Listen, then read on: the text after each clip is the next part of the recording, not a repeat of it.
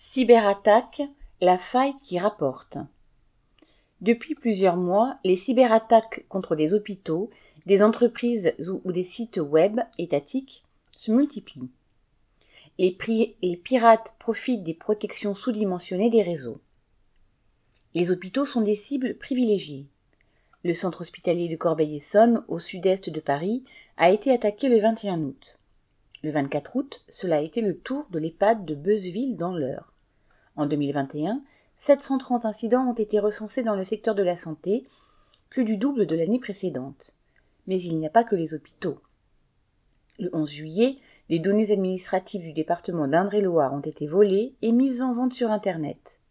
Des entreprises de taille intermédiaire ou plus importante, comme Nexeya, Emeria, qui travaillent pour l'armée, ou encore Damar et la Poste Mobile, ont elles aussi été récemment attaquées. L'une des techniques des pirates consiste à pénétrer le réseau informatique de leur cible, à y déposer un virus qui leur permet de télécharger les données internes et de bloquer le réseau en le cryptant. Les pirates promettent alors de transmettre les clés de décryptage après réception d'une rançon, une rançon que les hôpitaux et les entreprises payent rarement. Les pirates sont-ils des criminels qui essayent ainsi de se faire des fortunes, qui se vendent les virus les uns aux autres, ou des États qui se livrent là à une autre forme de guerre? Depuis l'invasion de l'Ukraine en particulier, l'État russe est accusé d'être impliqué dans le nombre croissant de cyberattaques, mais en fait beaucoup d'États disposent d'équipes capables de telles cyberattaques, voire recrutent même les meilleurs des pirates. Les conséquences dans les hôpitaux sont terribles. Tout étant informatisé, les informations personnelles et médicales sont perdues. Le fonctionnement de l'hôpital est entravé pour des semaines, les hospitaliers devant reconstituer les dossiers et en revenir à la feuille de papier, ce qui n'est pas sans risque pour les patients.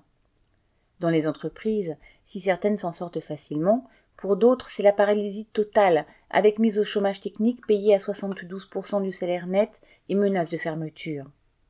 Enfin, des données industrielles et surtout des données personnelles, celles des patients des hôpitaux ou celles des salariés des entreprises ou des usagers des services publics, peuvent être vendues sur Internet. Selon le type d'information, les mots de passe, coordonnées bancaires, adresses mail, dossiers médicaux peuvent rapporter gros. Les pirates arrivent toujours à trouver une faille pour pénétrer un réseau dès qu'il est connecté à Internet. La seule façon de limiter les dégâts consiste à faire des archives sur des réseaux physiquement séparés et à embaucher des équipes spécialisées dans la lutte de ce genre d'agression informatique. Les grandes entreprises font aussi travailler leurs salariés sur des réseaux coupés d'Internet et se payent des assurances. Mais dans les hôpitaux et dans nombre d'entreprises petites ou de taille intermédiaire, les économies budgétaires ou la rentabilité à court terme poussent les directions à ne pas prendre de véritables précautions. Ce sont les patients, les usagers ou les salariés qui en font les frais. Serge Benham.